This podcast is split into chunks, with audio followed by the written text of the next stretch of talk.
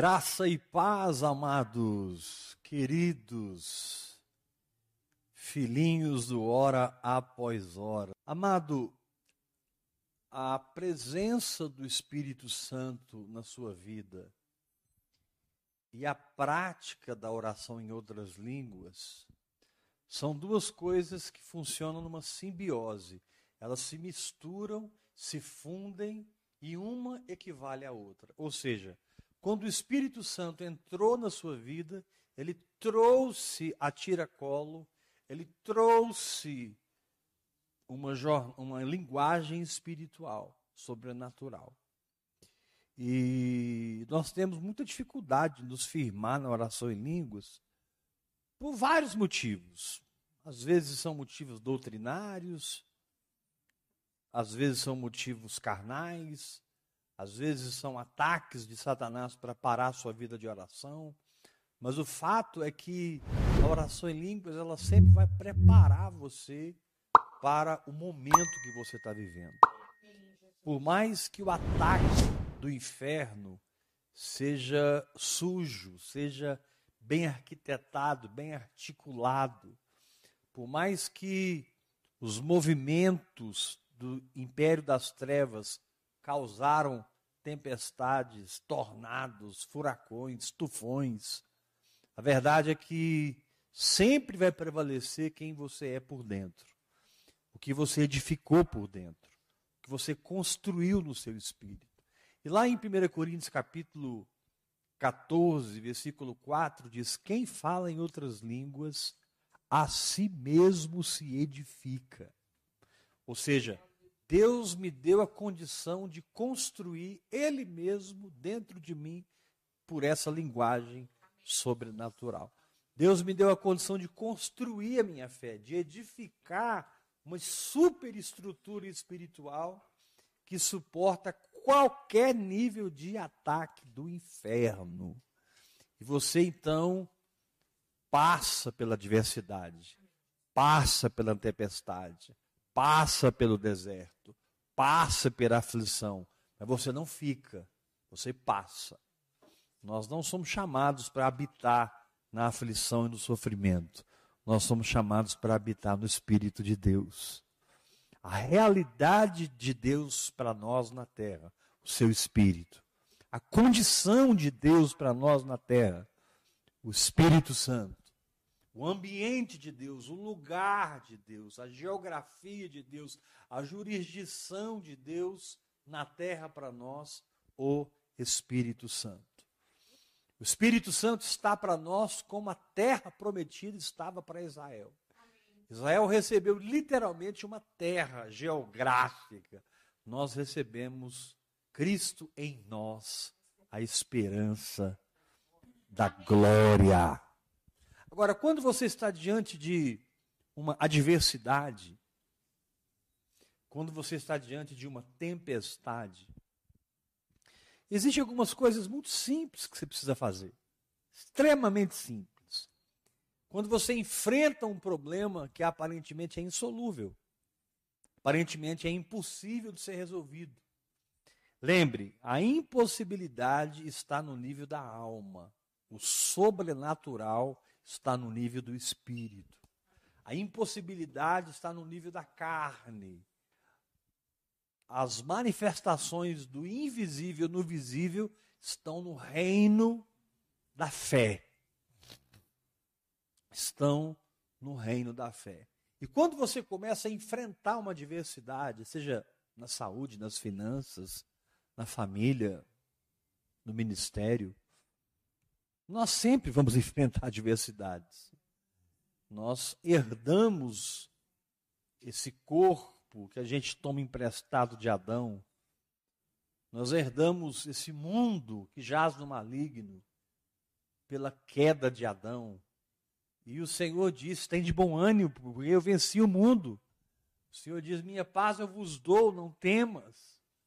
Agora, o primeiro passo que você precisa dar para que você vença uma adversidade é pegar a palavra de Deus e descobrir o que a palavra de Deus ensina sobre a situação específica que você está vivendo.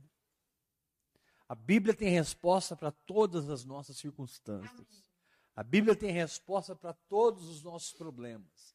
A Bíblia é o livro de Deus para nós, para que através da nossa busca, do nosso estudo, da nossa meditação, do nosso mergulho na palavra, nós possamos encontrar o que Deus diz sobre essa situação. Digamos que você esteja passando um problema sério financeiramente.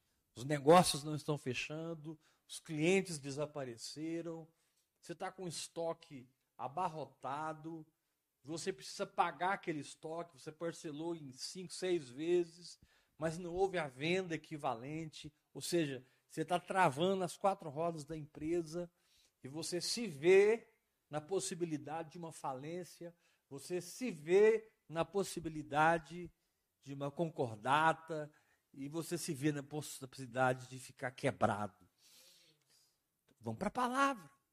Número um, está escrito: dar-te-ei os tesouros escondidos e as riquezas encobertas. Promessa: o Senhor é o meu pastor, nada me faltará. Jesus, 2 Coríntios 8, verso 9, sendo rico, se fez pobre, para que pela sua pobreza vos tornasseis ricos. Aleluia! Então você começa a, a catar a palavra de Deus, garimpar a palavra de Deus. Você começa a entrar na palavra de Deus com muita quietude de espírito, com muita tranquilidade de espírito, porque você está começando um processo que eu chamo pairar sobre as águas. Lembra quando o mundo estava um caos, a terra estava sem forma, vazia, e havia é, trevas sobre a face do abismo, mas o Espírito de Deus pairava sobre a face das águas. Note bem, três situações: a terra sem forma. Número dois, vazia.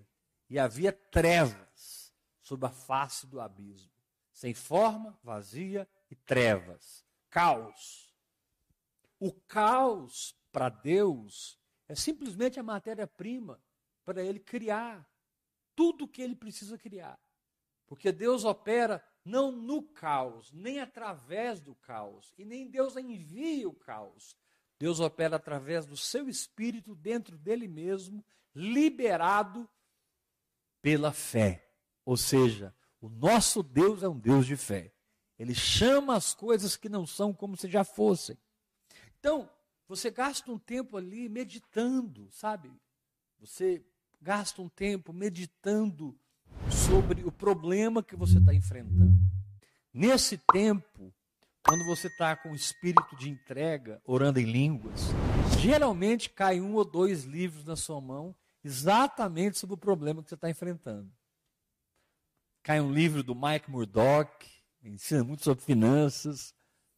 Cai um livro de um irmão precioso que passou uma experiência nas suas finanças, que perdeu tudo, que teve que aprender ofertado pouco e ofertado nada, que teve que aprender o caminho da prosperidade em Deus. Querido, há um caminho de prosperidade em Deus. E nessa noite eu profetizo uma unção de prosperidade sobre a sua vida. Eu profetizo uma unção de prosperidade sobre a sua vida. Em nome de Jesus. Você foi chamado para ser próspero. Talvez você nunca tenha uma Land Rover. Talvez você nunca more no Alphaville. Talvez você nunca tenha um helicóptero ou um jatinho. Mas com certeza você vai ter tudo que você precisa para uma vida digna. Você vai ter tudo que você precisa para ajudar as pessoas. Você vai ter tudo que você precisa para investir no reino de Deus, Investir numa visão como essa, vida no espírito. Você vai ter para você e você vai ter para os outros. Quantas pessoas que estão perto de você hoje estão necessitando de socorro? estou necessitando de ajuda, estou precisando de, de, de um socorro, não é de uma oração, não é de um tapinha nas costas, estão precisando que você oferte na vida deles 5 mil reais. Eles estão precisando que você oferte na vida deles 10 mil reais. E se esse dinheiro está na sua posse e você não libera, a sua riqueza perde o propósito e ela começa a matar você. Tudo aquilo que é de Deus em nós, que não é liberado, começa a nos sufocar espiritualmente, começa a nos travar espiritualmente. Você já viu alguém dizendo assim: Nossa, parece que eu estou morrendo. Sabe o que foi? Na hora de fluir, ele reteve. Na hora de fluir, ela reteve. A Bíblia diz: quem retém mais do que é justo, se ele é em pura perda. Eu estou dando um exemplo aqui na área de finanças. Poderia ter dado na área de saúde, de casamento, de família, etc, etc, etc. Mas vamos aqui pelo lado das finanças. Você começa a, a, a conhecer a Deus na prosperidade de Deus. Você começa a conhecer a mente próspera de Cristo. Jesus foi um homem muito próspero. Quando ele precisou de um barco, estava lá o barco. Quando ele precisou de multiplicar pães e peixes, estava lá a unção da multiplicação. Quando ele precisou pagar o imposto, estava lá a unção. Da boca do peixe saiu o dinheiro para que seja pago o imposto. Quando Jesus precisou de um túmulo, Diz a Bíblia que com os ricos, ele com o rico, ele foi sepultado. Jesus foi sepultado no túmulo de José de Arimateia, um homem muito rico, que tinha uma frota de navios. No nosso tempo seria um bilionário, que acabou preso porque o corpo de Jesus sumiu. E por 13 anos ele ficou preso. Todo o início da igreja, José de Arimateia estava preso, ele não participou do Pentecoste, ele não participou nada daquilo. Ele foi preso pelo sumiço do corpo de Cristo. Eles responsabilizaram ele. E depois um rei de Israel lá, perdão, um governador de Jerusalém, de Israel, descobriu quem ele era, trouxe ele para o palácio, restituiu para ele as condições e ele voltou a ser um grande empresário, passou a sua vida como missionário levando o evangelho e sustentando o evangelho.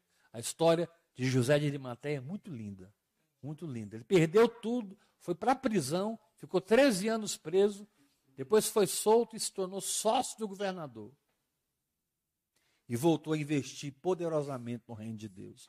Então você precisa saber o que a palavra diz a respeito do que eu estou vivendo. Por quê, querido? Porque o que a palavra diz é de onde você vai retirar sua fé para remover o problema da sua vida. Glória. O que a palavra diz é de onde você vai robustecer a sua perspectiva para que você fique livre de pensamentos negativos e do medo. O que a palavra diz sobre o seu problema é a condição real do seu problema, é a verdade sobre o seu problema. É a verdade. Paulo diz em Filipenses capítulo 4: E o meu Deus, segundo a sua riqueza em glória, há de suprir em Cristo Jesus cada uma das vossas necessidades.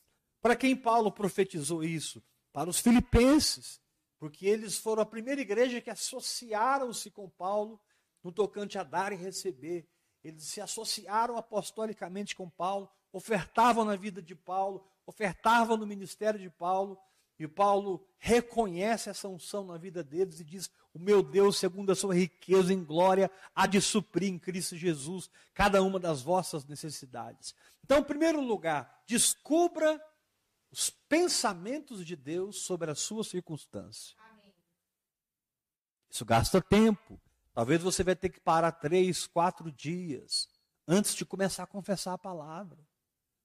Antes de antes de você se firmar numa palavra. Você precisa, sabe, a palavra é como uma semente que precisa ser formada dentro de você. E uma semente, ela tem vários aspectos. Ela tem a casca, ela tem o bulbo, ela tem to toda a composição e todo o programa daquilo que a planta será. Amém. Então você precisa ter paciência, porque a formação de uma semente que penetrará o meu espírito pode demorar um tempo. Vou repetir isso. A formação de uma semente que pe penetrará o meu espírito e será concebida pelo meu espírito, gerada e gestada pelo meu espírito, até que haja manifestação daquela bênção, pode gerar um tempo. Mas você tem que ser paciente. Ah, mas o médico disse que eu só tenho seis meses de vida. Calma, você está começando a descobrir a fé agora.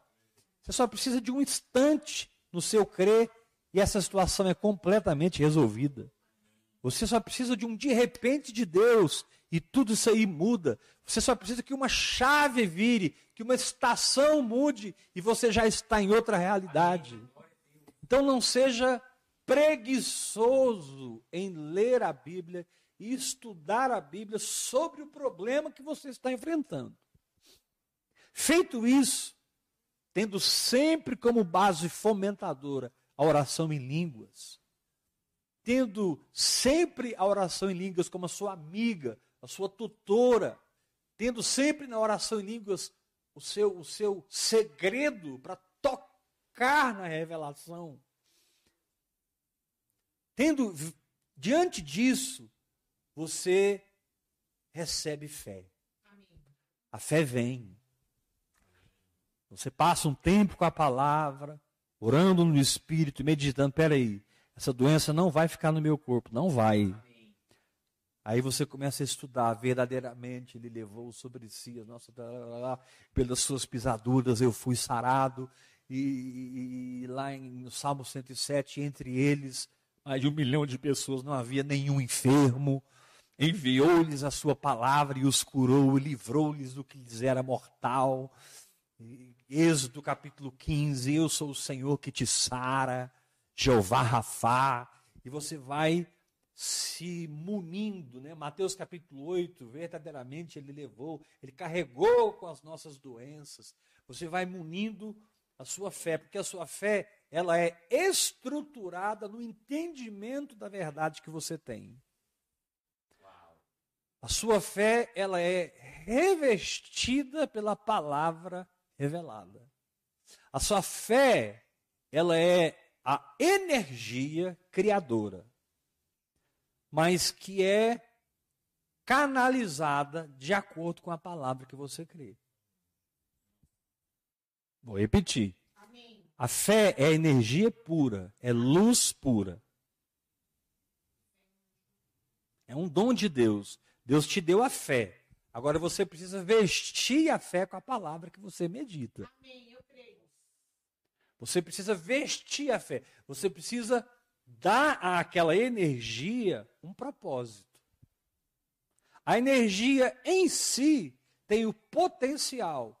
A energia vestida com a palavra produz a realização. A energia em si é apenas a possibilidade mas quando eu estudo a palavra de Deus, medito na palavra de Deus e descubro o que Deus diz sobre esse assunto, mesmo que seja contrário ao que o meu pastor diz, o que o meu apóstolo diz, o que o meu, minha cobertura espiritual diz, sabe, querido, há momentos na nossa vida que você não pode se firmar no homem. Primeiro, porque ele não está passando a luta que você está passando. Segundo, porque ele não viu espiritualmente o que você viu. Terceiro, ele não está fazendo o mergulho no espírito que você está fazendo. E uma palavra que ele te dá te desanima. Olha, pastor, eu estou orando muito em línguas. Pronto, ele já vai combater isso, porque ele não ora em línguas. Ele nem sabe a importância disso. Ele não tem a revelação que você tem. Pastor, então eu não falo com ele. Querido, eu não sei se você fala ou não fala mas você conhece a sua alma. Às vezes você está tão animado, tão entusiasmado, e você conta isso para alguém e a pessoa joga um balde de água fria. E você se sente desanimado. Aqui está escrito em 2 Coríntios capítulo 4, versículo 7. 2 Coríntios 4, 7. Temos, porém, este tesouro. Que tesouro é este? É a, a fé na sua essência. A fé no seu potencial. A fé em si. Mas ainda não canalizada. Porque o que canaliza a fé é a palavra com a qual eu aviso. eu a revisto. Eu tenho que revestir, eu tenho que vestir a minha fé. A minha fé sozinha está nua. A minha fé sozinha está pelada. A minha fé sozinha tem o potencial de correr os 100 metros em 8 segundos. Mas eu preciso colocar roupa de atleta nela. A minha fé sozinha tem o potencial de curar o câncer. Mas eu tenho que vestir ela com a verdade de que eu já estou curado. Amém. Então a fé, ela vem quando você gasta tempo com a palavra. Meu irmão, preste atenção. Você tem que ter paciência para que você receba a unção do legosomai. Para que Deus te dê uma palavra, duas, três, quatro, cinco, seis, sete, sobre o mesmo assunto. Deus vai construindo uma imagem dentro de você. O Senhor disse para Abraão: sacrifique Isaac. E, e, e Abraão obedeceu. E durante aqueles três dias caminhando, ele foi lembrando das promessas. E diz a Bíblia em Hebreus capítulo 11 que Abraão considerou que Deus era poderoso para ressuscitar Isaac. Essa palavra considerou no grego é legosomai. Ele juntou peça com peça. Ele foi lembrando, peraí, Deus falou, sai da minha terra, da minha parentela, papapá, de ti farei uma grande nação. Depois Deus mandou percorrer a terra no comprimento e na largura. De, depois Deus mandou contar a estrela e disse que a minha, a minha descendência seria como as estrelas do céu. Depois Deus apareceu para mim Gênesis 17, diz: anda na minha presença e ser perfeito, e mudou o meu nome. Depois no capítulo 18, Deus aparece para mim no maior calor do dia e diz assim para mim: daqui um ano eu vou voltar e Sara vai te dar um filho. Deus pôs data no negócio. Agora, quando Abraão juntou todo esse entendimento, ele não viu um Isaac morto, ele viu um Isaac ressuscitado. Aleluia! Ele viu um Isaac. Querido, preste atenção. Pare para se desligar da sua visão natural. Pare para se libertar da sua condição natural. Pare e fique liberto de todo esforço natural, porque no final sempre será a sua fé que te dará a vitória. Aleluia. Problema é que você entende a fé como a convicção de fatos que se não vê, né? Você entende a fé como a certeza das coisas que se esperam. Tá, mas espera aí, como que isso vai ser canalizado? A fé vem por ouvir a palavra de Deus. Então, eu, quando eu ouço a palavra de Deus, eu canalizo aquele poder e eu projeto aquele poder. Como? Número um, mudando os meus pensamentos. Note bem, eu meditei na palavra. Eu descobri o que Deus disse sobre o assunto. Eu não fui preguiçoso. Eu gastei tempo com a palavra. Amém. Por que Daniel jejuou 21 dias pela libertação de Israel. Porque Daniel estudou a palavra.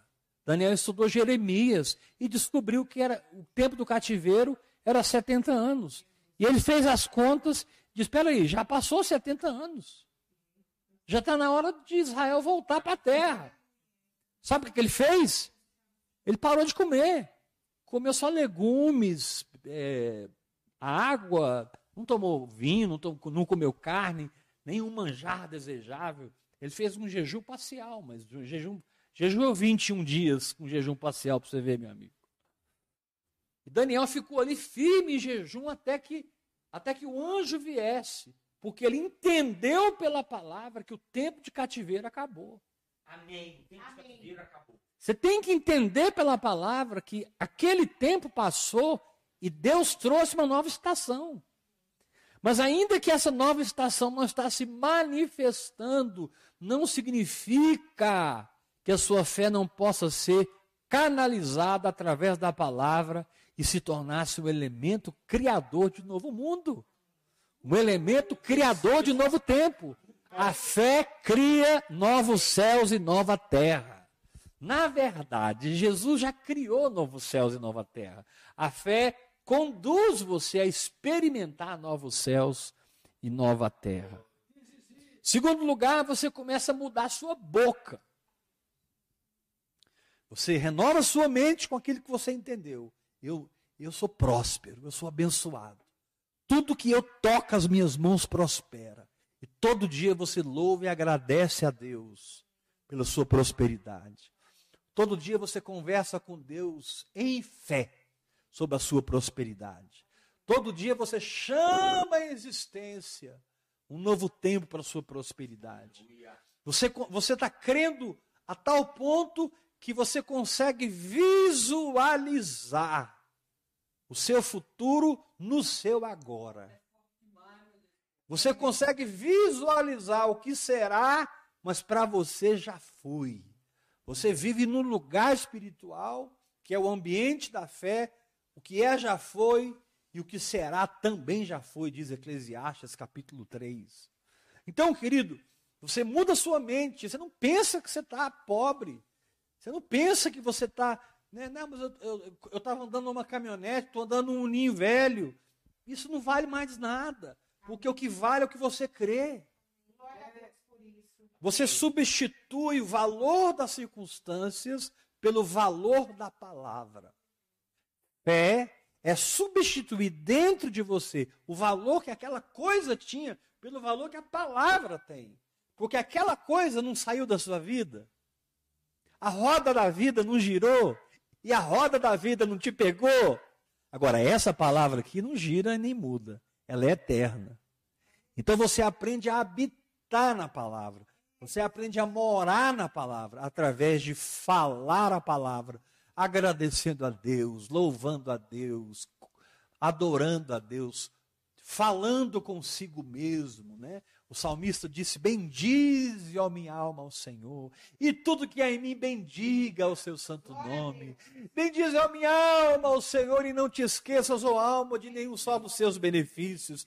Ele é quem sara, perdão, ele é quem perdoa todas as minhas iniquidades. Ele é quem sara todas as minhas enfermidades. Ele é quem da cova redime a minha vida e me coroa de graça e de misericórdia. Aleluia! Ele não me trata segundo as minhas transgressões, segundo os meus pecados. Cara, pega o Salmo 103 e mergulha. Você vai aprender a instruir a sua alma.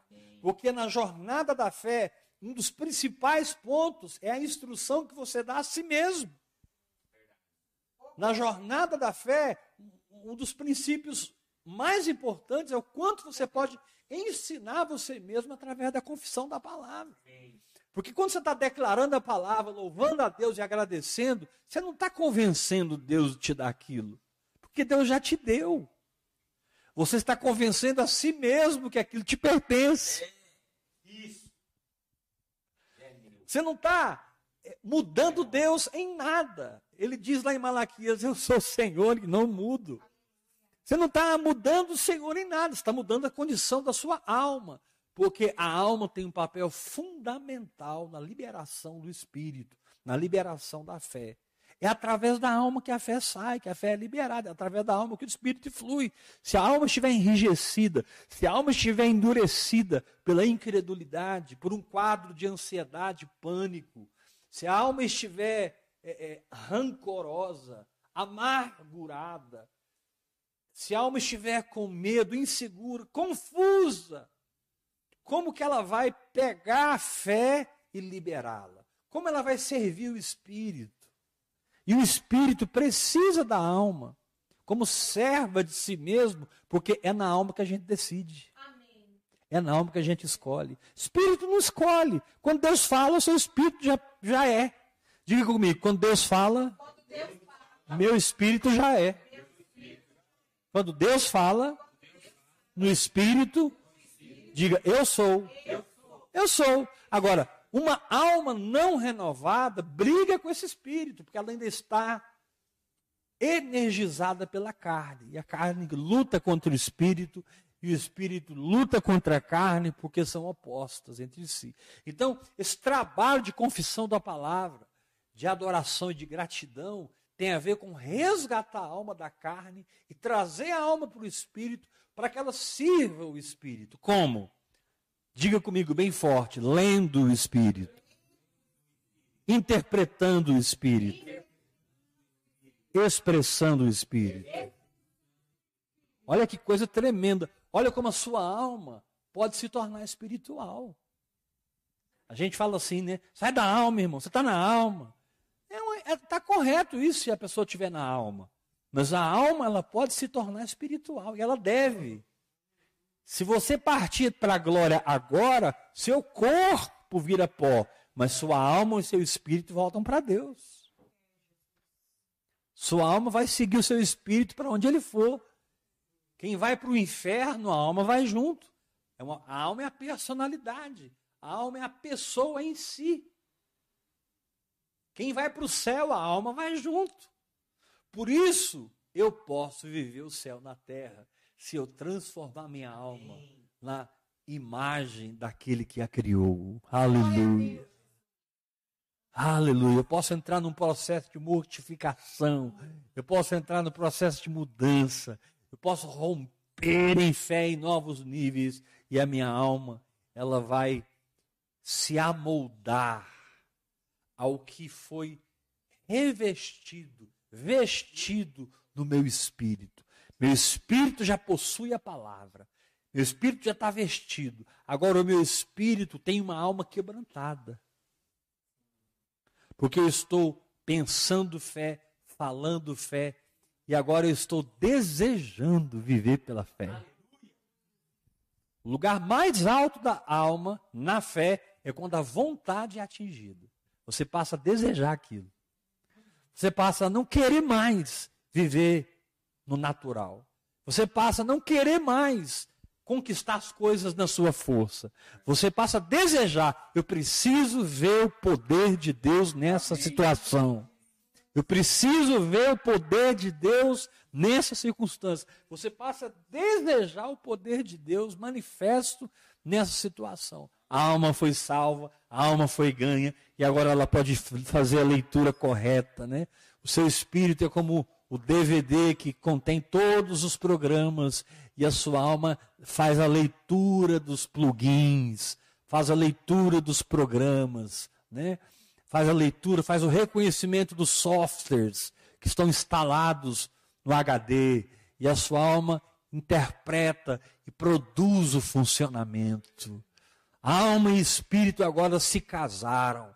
A alma se divorciou da carne a alma se casou com o Espírito, se alinhou com o Espírito. Aleluia! Isso é importantíssimo. Número um, descubra na Bíblia o que está escrito a respeito do problema que você está enfrentando.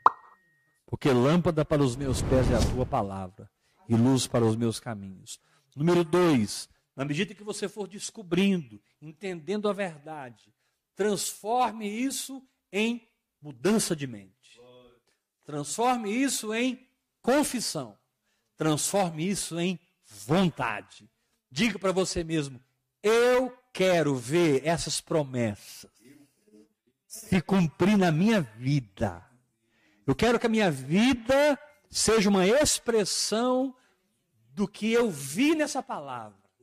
Eu quero que a minha vida seja uma expressão do sobrenatural. Eu quero que a minha vida seja uma expressão da fé que eu estou exercendo todo dia. Número 3. Você começa a se ambientar. Você começa a se aclimatizar com o feito. Antes o feito te agredia. Quando você confessava, parece que você estava mentindo. Ah, eu sou curado, mas lá dentro, será que eu sou? Ah, eu sou curado, mas aí aquela culpa, aquela condenação.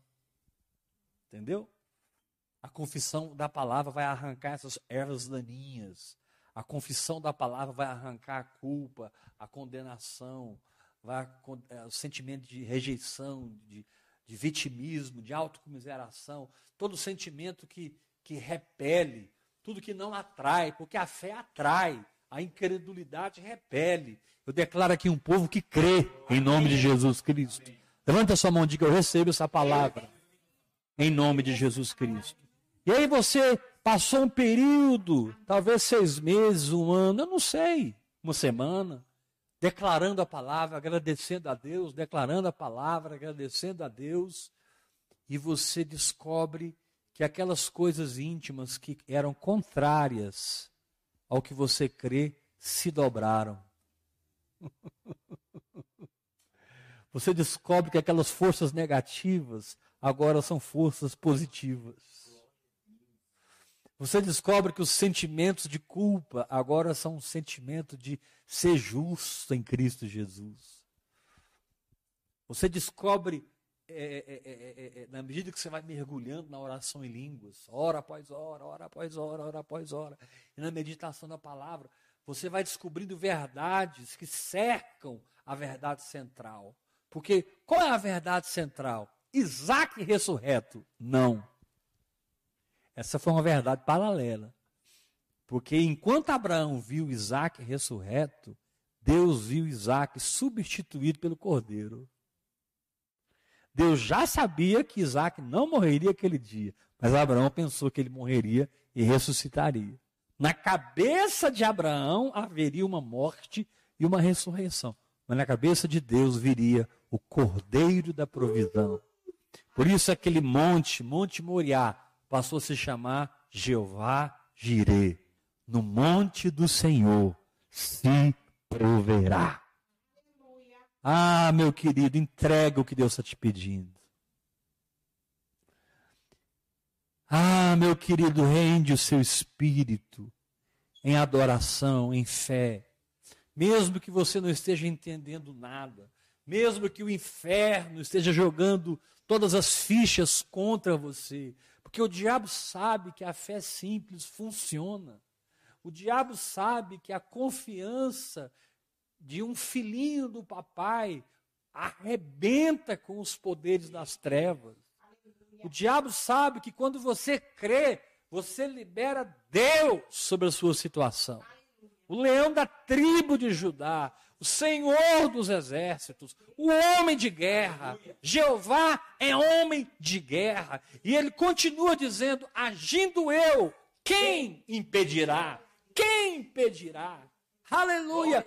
Toda arma forjada contra ti não prosperará. Toda língua que se levantou contra ti em juízo, você condenará, porque esse é o direito que eu dou para quem me serve na terra. Salmo 40 diz assim: escuta essa, pastora Priscila. Salmo 40 fala assim: Eu torno nulo os juízes dessa terra. Talvez tenha uma causa, você está com uma causa perdida, mas o Senhor te diz: Eu torno nulo os juízes dessa terra. Você tem uma causa ganha. Glória a Deus. Vem para a fé, pula para cá, mergulha aqui. Amém pula sua própria alma, pula sua carne, mergulha no espírito. Mas é minha alma, pastor, calma. Quando a sua alma perceber que você não desiste, ela vai atrás. Amém. A sua alma vai gritar até ela perceber que o seu espírito não recua. Sua alma vai gritar até ela perceber que o seu espírito não desiste. Sua alma Amém. vai berrar até que ela percebe que você foi, você foi e você está indo. Daqui a pouco ela dá um grito: peraí, que eu estou indo, eu vou junto. E daqui a pouco a alma está do lado do espírito. Como é que é? Me ensina esse negócio aí de ser. A alma está do lado do espírito perguntando: como é que é esse negócio aí que eu sou curado? Como é que é que eu sou curado? Como que funciona?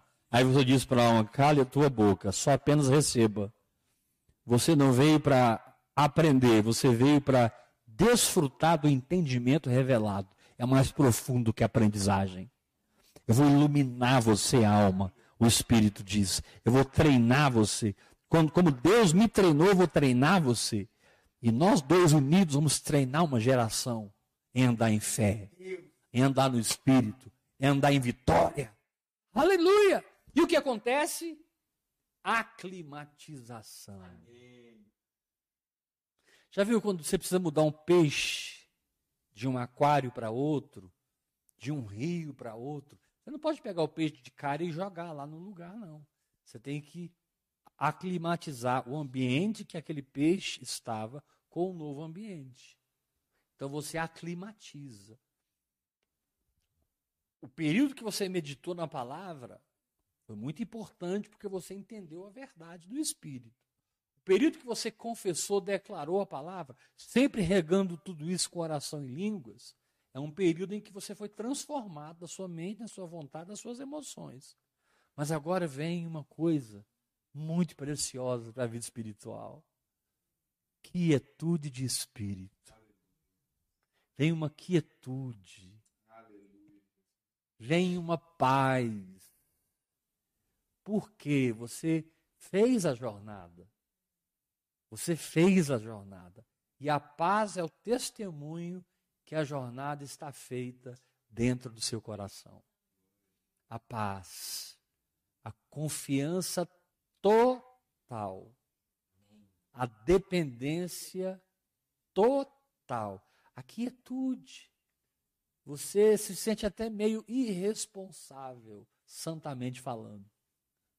Porque você sabe tanto que Deus já fez, você sabe tanto que já está feito, que você não consegue ter um procedimento de incredulidade. Você não consegue esboçar uma palavra negativa. A sua própria alma passa a policiar sua boca, policiar o seu comportamento, porque o seu comportamento agora é profético. Agora você age como quem já tem aquilo nas mãos. Meu querido, se você crê, amanhã faça alguma coisa que demonstra que você crê no que você diz que crê. Você precisa ter atitudes que revelam a sua apropriação no espírito. E quando a gente se aclimatiza,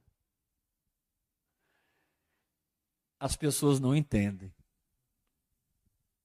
É aí que você vai se sentir solitário, muitas vezes, porque a fé que tem, tenha para ti mesmo, disse Paulo cada um dará conta de si a Deus. Bem-aventurado o homem que não se condena naquilo que aprova. Fé é muito peculiar, é muito íntima, é muito própria.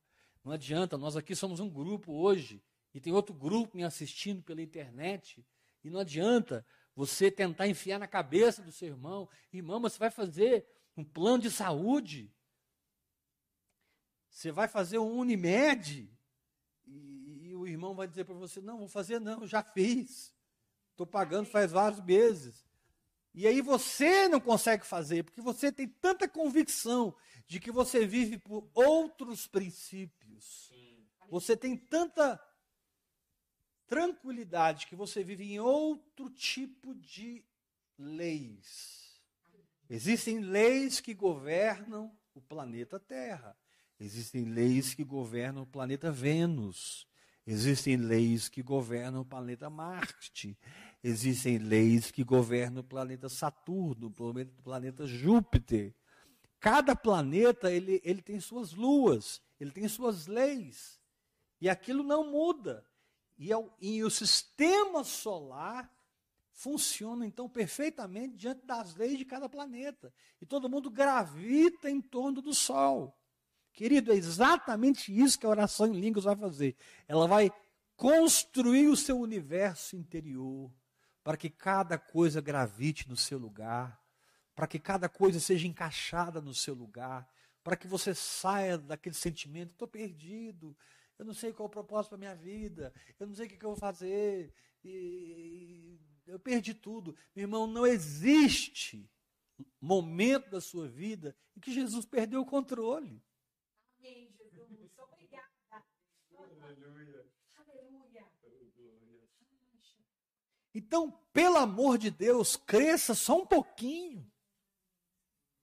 Amadurece só um tiquinho. Vamos parar de comer essa papinha e vamos começar a comer comida sólida.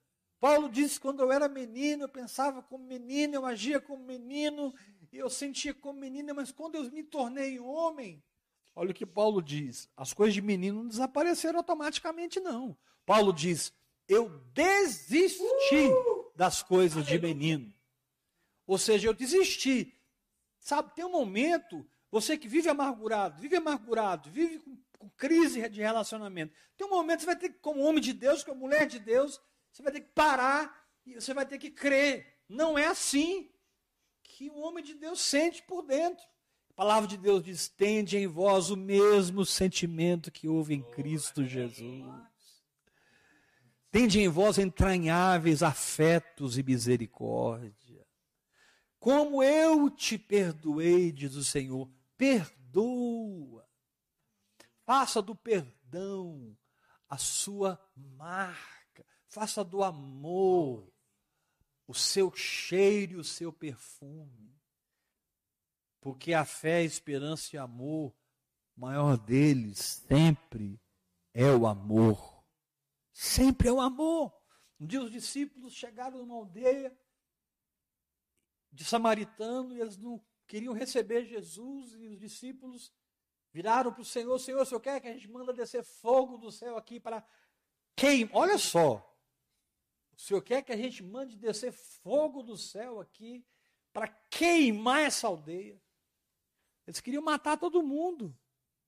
Espírito de Caim tomou conta deles. Aí Jesus disse: Vocês não sabem de que espírito que vocês são. Porque o filho do homem não veio destruir as almas. O filho do homem veio salvar as almas. Ame e você não errará o alvo. Ame e você não perderá a guerra, porque o amor jamais acaba. Sempre existe um lugar mais alto no amor, onde eu posso caminhar me aclimatizar com realidades que eu não vivia antes. Mas o meu andar em amor hoje é mais alto. E porque o meu andar em amor é mais alto, o meu nível de perdoar é mais alto, de virar outra face, de andar a segunda milha é mais alto, Deus pode me dar revelações que eu não tinha antes. Não é porque eu me torno um melhor teólogo, não é porque eu faço os melhores cursos, é porque o amor cresce dentro de mim, a fé se desenvolve dentro de mim. Por isso que Judas diz: orando no Espírito Santo, guardai-vos no amor de Deus. Orando no Espírito Santo, guardai-vos no amor de Deus. Aqui em Goiás tem um, um, um, alimento, uma comida, a gente chama carne de lata. Então, como é que é feito o processo? O porco é morto e ele é todo picado, temperado e frito num tacho enorme. E ele é frito, frito e frito. E depois eles pegam uma lata, essas latas quadradas, latas de alumínio, e todo o óleo tá ali, eles despejam dentro da lata, fica cheio de óleo.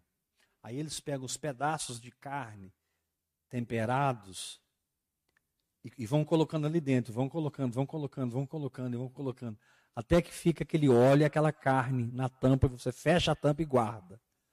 Antigamente o povo não tinha geladeira, e eles conservavam a carne assim. A carne dura meses, dura meses. Se você souber lidar com, com a fritura do porco, tirando toda a água, tem todos uns segredos aí.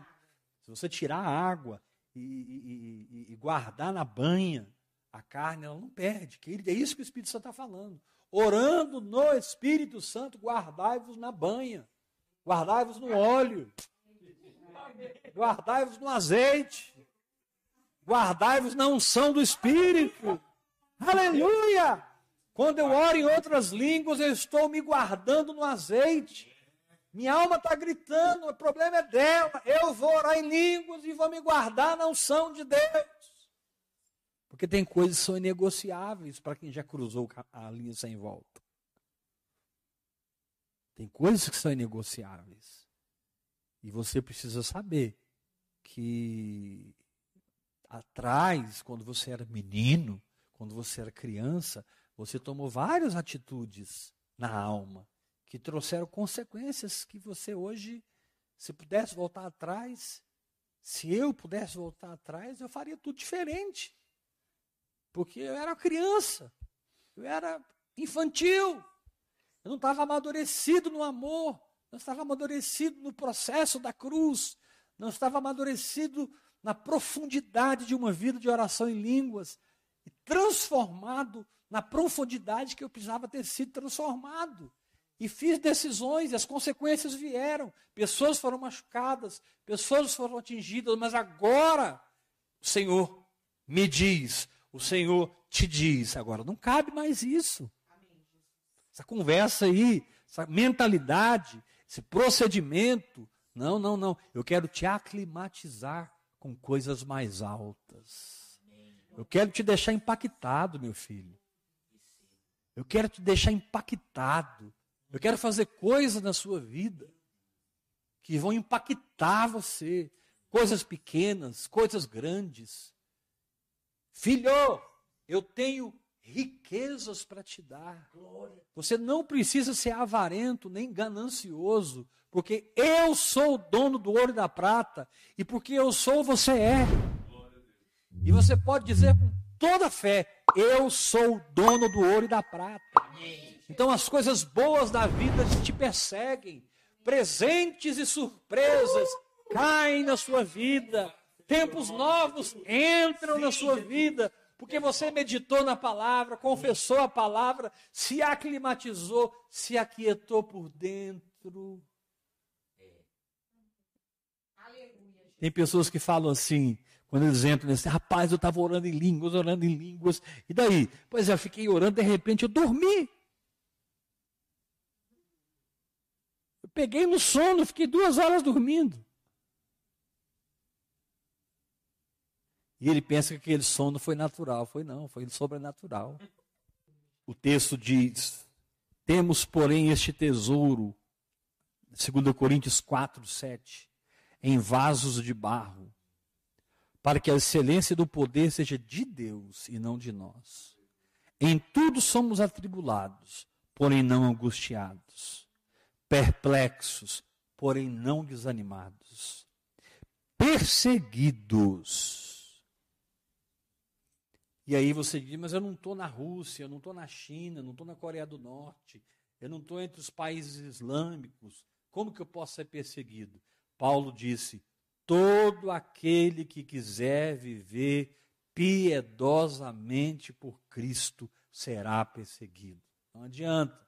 Você vive em valores, você vive em dimensões que o homem carnal não aceita, que é loucura para o homem natural. Mas você não vai voltar atrás. Pelo contrário, você vai entrar mais fundo, e mais fundo, e mais fundo, e mais fundo. A geração da oração em línguas não é uma geração que molha os pés na praia. A geração da oração em línguas não é uma geração que pega só uma onda. Ela pega todas as ondas. Amém. E depois de pegar todas as ondas, ela continua mar adentro para buscar os tesouros escondidos e as riquezas encobertas que você vai achar no Espírito e que serão manifestas na sua conta bancária, serão manifestas na sua casa, nos móveis da sua casa, serão manifestas na sua família. Você acha que a fé que você está exercendo está abençoando só você? Está abençoando sua família inteira está abençoando amigos, está abençoando pessoas. Meu querido, você tem a responsabilidade de crer, mas você não consegue dimensionar até onde essa fé vai, porque isso é papel de Deus. Você decide crer e Deus estabelece o perímetro. Você decide crer, Deus estabelece a distância que a flecha vai. Você só solta a flecha. E Deus determina até onde ela vai. Você roda a funda e joga a pedra. Agora, de repente, essa pedra vai derrubar não é um gigante, é dez gigantes. A partir do momento que você soltou a pedra da funda, você não tem mais responsabilidade nenhuma. Você soltou a pedra. Você foi soltou a pedra, acabou. Agora é Deus que vai determinar o que essa pedra vai fazer, porque o nome dessa pedra é Jesus Cristo de Nazaré. Eu sou a pedra angular, eu sou a pedra de esquina, eu sou a pedra de fundamento, e vocês também sois pedras que vivem. Achegai-vos a mim, e eu me chegarei a vós outros. No Espírito, filho, você tem um encaixe perfeito comigo, mas na alma não tem peça em mim que se encaixe com a sua. a gente nunca vai formar uma imagem, porque eu não sou carnal, eu sou espiritual, diz o Senhor. Não vou me tornar carnal para andar com você, mas você pode se tornar espiritual para andar comigo. Perseguidos, porém não desamparados. Aleluia. Você, ouviu o que eu acabei de falar? Não, eu voei após. Repete, então vou repetir. Perseguidos, porém não desamparados. Existe uma soberania do cuidado do seu pai com você, onde ele te ampara 24 horas por dia. Ele vem, ele pega você por baixo, ele segura você nas mãos. Você é precioso. Ah, mas eu comi bolotas de porcos. Eu apanhei demais, eu perdi tudo. Mas agora eu acordei e voltei para a casa do meu pai. E para mim, eu quero ser um jornaleiro, eu, eu quero ser um servo, um escravo. O escravo na casa do meu pai vive melhor do que eu. E quando você se levanta no espírito e vai para Deus, em oração, em jejuns, em meditação, em louvor, em adoração, debaixo da graça, porque quando você quer, a graça vem. Quando você deseja, você deseja Deus, você deseja a presença, você deseja a verdade, a luz, a graça te cobre e te energiza na jornada. Aleluia! E aquilo que era uma situação adversa se torna uma diversão aquilo que era uma situação contrária se torna um lugar do sobrenatural. Você sobe no seu caos e faz dele o seu ambiente de adoração. Você levanta um trono de louvor no meio da guerra. Você entroniza o Senhor. Salmo 22. Eu estou entronizado entre os louvores do meu povo. Salmo 149, em seus lábios estejam os altos louvores de Deus. Aleluia! O inferno jogou tudo que ele podia jogar contra você, mas o inferno só te encontrou adorando. O inferno só te encontrou orando em línguas.